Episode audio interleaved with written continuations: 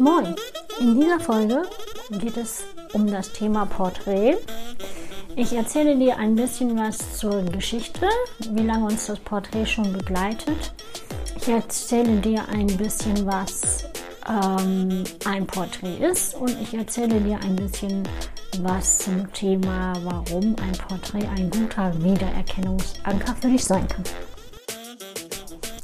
Ganz kurz vorweg, ich bin weder Kunsthistorikerin noch Kunstgeschichterin noch äh, sonstige Expertin für Höhlenmalerei oder dergleichen oder historische Malerei oder Fotografie.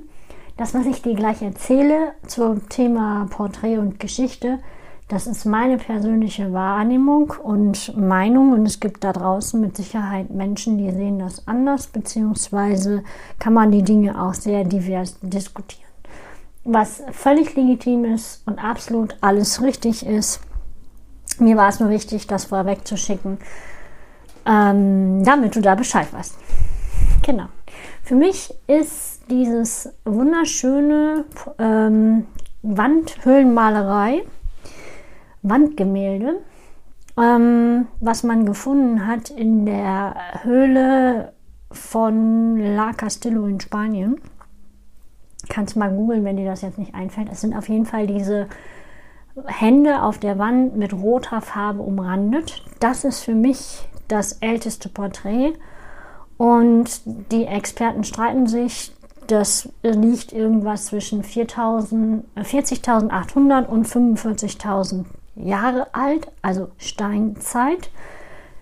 Das äh, es wird mit Sicherheit auch noch ältere Porträts geben, die leider nicht erhalten äh, geblieben sind, denn ich gehe davon aus, dass die Menschen damals auch entsprechend gemalt haben, zum Beispiel mit dem Finger in dem Sand oder mit Hilfe von, wir legen Steine in bestimmte Formationen und oder Stöcker oder Blätter oder Beeren oder was auch immer ihnen zur Verfügung stand.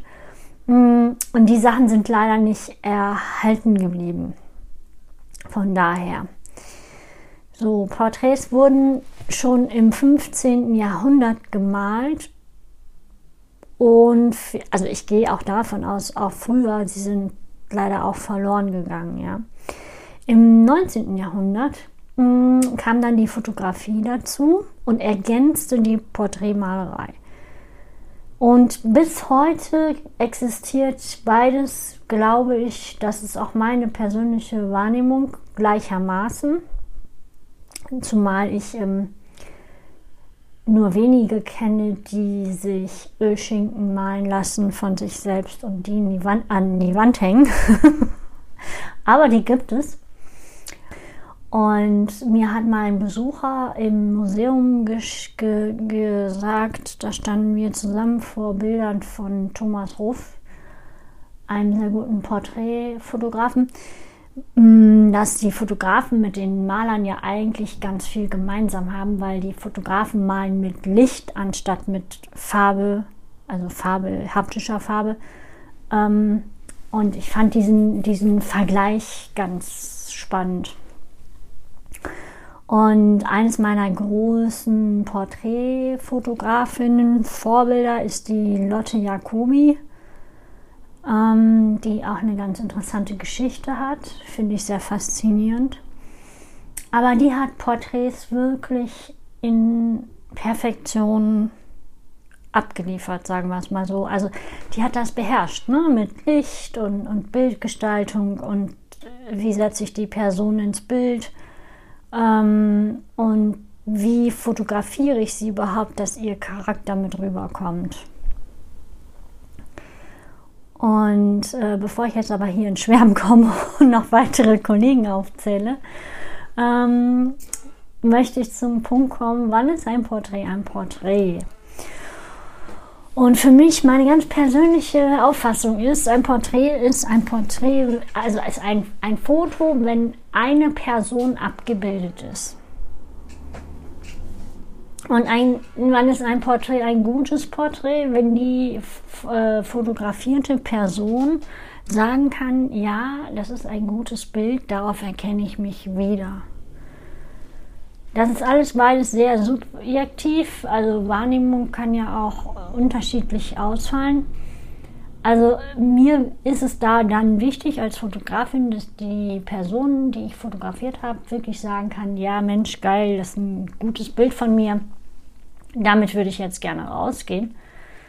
Ähm, genau.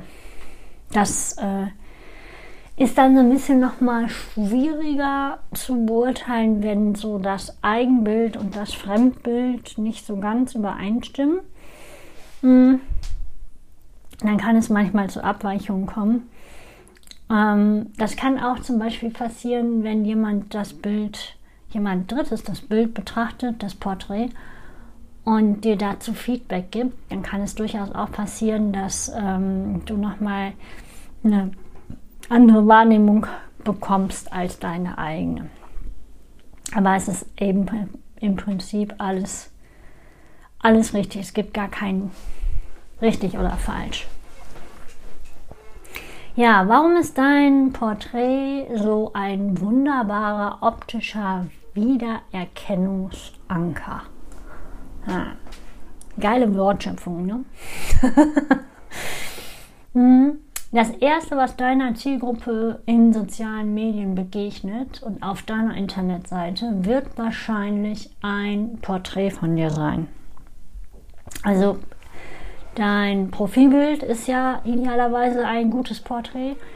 Und auf deiner Internetseite wird ja auch ein Porträt auf mindestens auf der Über mich-Seite ähm, zu finden sein, wo du dann gucken, also wo der dein Kunde, deine Zielgruppe guckt und das ist das, was dir als erstes begegnet.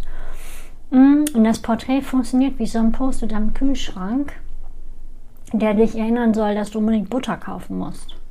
Ne? Das äh, Porträt ist deine visuelle Visitenkarte im Prinzip und deine, ähm, eins deiner stärksten Bilder für deine Sichtbarkeit und für deine, den Aufbau deiner Markenpersönlichkeit. Hm?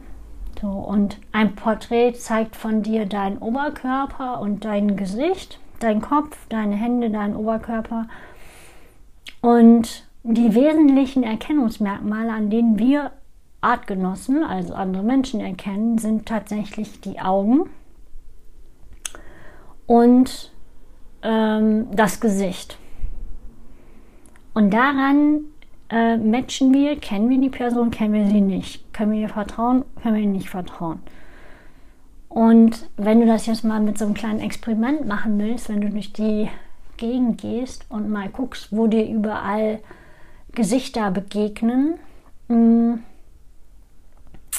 dann ist das schon ziemlich ähm, spannend zu beobachten, äh, wie das so funktioniert. Also zum Beispiel, ähm, dir kommt ein Auto entgegen und du hast die zwei Lampen, das sind die Augen, und die Stoßstange, das ist der Mund. Oder zwei Fenster in der Hausfassade oder zwei Orangen und eine Banane wenn du dich auf das Experiment ein bisschen einlässt, dann wirst du das relativ schnell feststellen, dass es tatsächlich viel Spaß macht,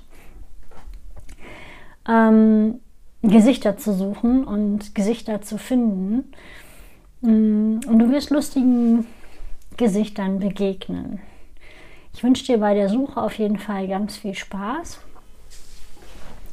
Und an dieser Stelle lässt es sich noch kurz sagen, genau, ich habe euch eine Überraschung ähm, angekündigt.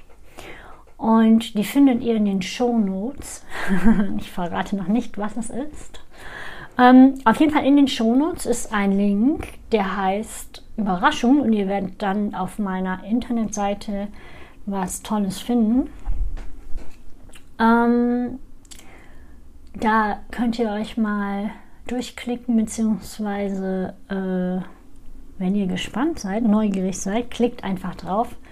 Ähm, eins mal vorweg, es ist keine Newsletter-Anmeldung, sondern tatsächlich ähm, was ganz äh, Tolles. Und für diejenigen, die jetzt leider dann die Podcast-Folge etwas später hören und die ähm, Überraschung schon verteilt worden ist, ähm, tut es mir sehr leid. tut es mir sehr leid. Nichtsdestotrotz ähm, wird es mit Sicherheit dann Gelegenheit geben, da ähm, entsprechend noch fündig zu werden auf meiner Internetseite. Also es wird immer mal wieder Überraschungen im Podcast geben. Sei nicht traurig, wenn du es später hörst, wenn du es direkt hörst und, äh, und, und zu, den, zu den Glücklichen gehörst, die die Überraschung einlösen können, ähm, wünsche ich dir ganz viel Spaß damit. Und vielen Dank fürs Zuhören heute.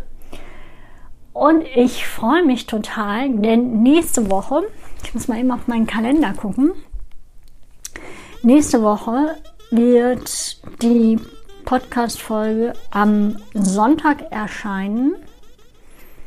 Das ist dann die dritte Folge.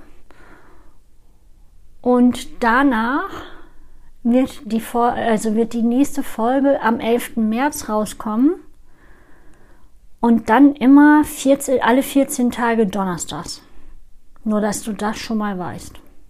Also immer in den geraden KWs am Donnerstag. Das ist ganz einfach zu merken. Gerade KW und Donnerstag. Genau. Dann wünsche ich dir ganz viel Spaß. Bis äh, zur nächsten Folge, bis du wieder reinhörst. Und ich verrate schon mal eins, dann die nächste Folge wird ein kleines Interview sein.